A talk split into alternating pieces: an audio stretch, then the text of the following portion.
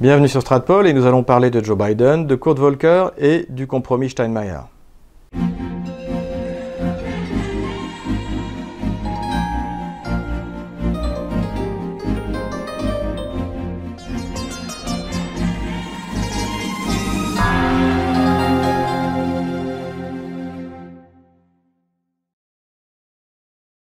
Cette vidéo fait suite à notre précédente vidéo sur le Biden Gate. Elle peut en constituer un, deuxième épisode. En effet, le Biden Gate commence déjà à donner des, résultats qui sont d'ailleurs euh, assez positifs eh bien, euh, pour la Russie et pour les, euh, peuples libérés du Donbass, donc en République populaire de Donetsk et en République populaire de Lugansk. Revenons tout d'abord au Biden Gate. Euh, le jour où nous avons publié notre dernière vidéo, un document a été euh, rendu public, notamment eh bien, par euh, Rudy Giuliani, donc, qui est ancien maire de New York, avocat Donald Trump, qui est la déposition du procureur Shokin, dont nous avons parlé dans notre première vidéo, et qui révèle des choses très intéressantes il euh, révèle effectivement l'énorme pression qui a été mise sur lui par euh, l'administration américaine, avec Joe Biden en particulier, et euh, il donne un autre motif que ceux que j'ai déjà, évoqués, qui est le fait d'empêcher le retour d'un oligarque ukrainien, Dimitri Firtash, de l'empêcher de revenir en Ukraine. Pourquoi? Eh bien parce que Firtash était en Autriche et que après Maïdan, il a souhaité revenir en Ukraine. Or, ce dont rêvent les Américains, c'est de pouvoir s'emparer de Firtash car il était un intermédiaire entre Gazprom et l'Ukraine pendant plusieurs années dans le cadre des, livraisons de gaz euh, russes en Ukraine. Or, l'administration américaine fait tout ce qu'elle peut pour affaiblir Gazprom d'une part, et euh, si possible aussi lui voler euh, ses milliards, puisque, eh effectivement, Gazprom est un monstre à la fois énergétique et financier. Il faut donc pour les États-Unis obtenir l'extradition de Firtash de Vienne. Si Firtash revient en Ukraine, eh bien, euh, il ne peut plus être extradé puisque l'Ukraine, comme euh, les autres pays dans le monde, n'extradent pas, pas leurs propres ressortissants. Celui qui a été utilisé pour euh, empêcher ce retour de Firtash, eh c'est euh, Arsène Avakov, le ministre de l'Intérieur, qui d'ailleurs est, toujours ministre de l'Intérieur, en euh, disant que si Firtash revenait, il serait immédiatement arrêté par la police. Or, ce que dit le procureur Chokin, c'est que lui ne comprenait pas pourquoi il serait obligé d'arrêter Firtash, puisqu'il n'avait aucun, aucun document à charge contre lui. Ce à quoi Avakov a répondu que ce serait eh bien, les Américains qui fourniraient le dossier. Or, ce que répond Chokin, c'est qu'il n'a jamais reçu de tel dossier, donc en fait, Firtash aurait très bien pu rentrer.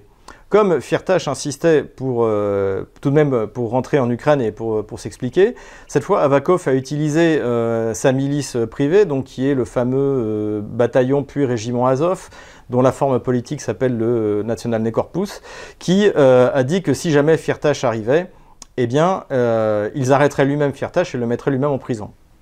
Donc voilà, on voit très bien que euh, effectivement, non seulement euh, eh s'est opposé à l'administration américaine parce que euh, il ne voulait pas mettre quelqu'un en prison sans en avoir de preuves, mais en plus cela nous révèle que Arsène Avakov et le, régiment Azov puis National Corpus sont bien les instruments, un des instruments importants de la politique américaine en Ukraine. Nous avions d'ailleurs dit dans une de nos vidéos avant les, présidentielles ukrainiennes que euh, quel que soit le, président qui l'emporterait, eh le, rôle euh, qu'occuperait Arsène Avakov serait fondamental pour comprendre les orientations du nouveau gouvernement.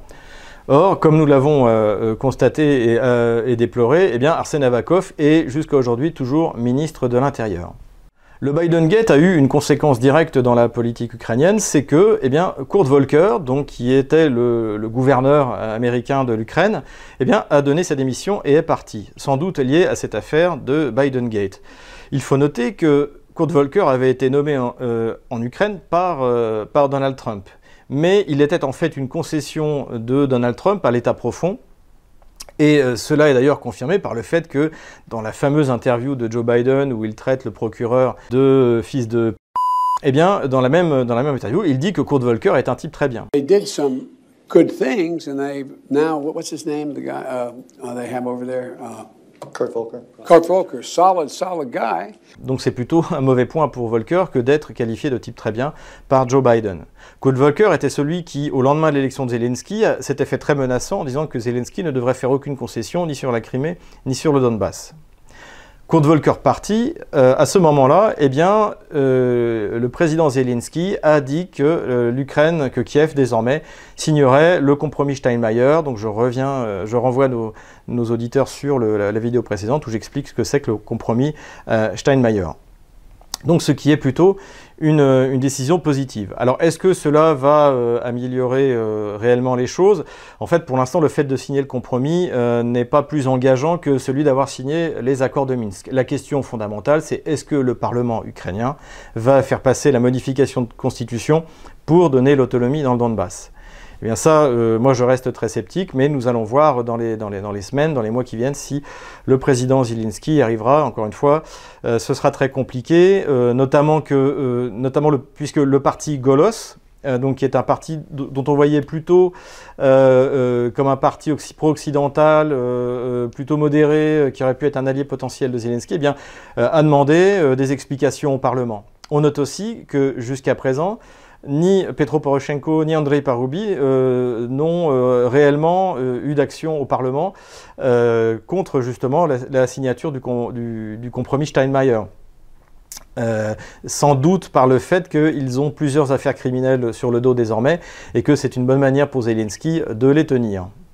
La signature du compromis Steinmeier a forcément déclenché euh, une manifestation à Kiev, alors qui n'a pas été un grand succès devant le, bâtiment présidentiel. Ça faisait plutôt pitié parce que finalement les, les de toute manière plus rien à, présenter, n'ont plus de programme. L'Ukraine a massivement rejeté le modèle ukro-nazi qui était proposé par Petro Poroshenko. Et euh, rappelons que depuis les dernières élections législatives, en dehors d'Andrei Paroubi, il n'y a plus aucun ukro-nazi dans le Parlement ukrainien tous les chefs de bataillon, euh, Biletsky, Yarosh, Parasiuk, eh bien, sont désormais, euh, ne sont plus députés. Et donc, non plus, non plus, non plus d'immunité euh, parlementaire. Nous allons donc voir dans les, semaines qui viennent quelle est réellement la force des, des ukronazis euh, en Ukraine, si nous allons avoir une tentative d'un second Maïdan, ou si euh, il y a une réelle volonté de Zelensky eh d'aller euh, de, poursuivre vers les accords de Minsk. Hein. Rappelons, rappelons-le que le compromis Steinmeier, ce n'est même pas le début des accords de Minsk, c'est-à-dire qu'on est, d'accord pour faire les accords de Minsk avec, à, une, petite euh, nuance près. Donc, euh, eh bien, ce que nous attendons, c'est le statut d'autonomie du Donbass, c'est l'amnistie complète, c'est l'élection locale sous, euh, le contrôle de l'OSCE. Voilà. Et ces étapes-là seront très dures à franchir pour Zelensky. Et en attendant, comme nous l'avions dit dans notre vidéo, eh bien, quel que soit le scénario, c'est Vladimir Poutine qui a gagné. Si cette vidéo vous a plu, n'hésitez pas à mettre un pouce bleu, n'hésitez pas à vous inscrire à notre chaîne YouTube, n'hésitez pas à faire un don. Alors attention, notre compte PayPal a été modifié, donc je mettrai la nouvelle adresse PayPal euh, dans les commentaires de cette vidéo.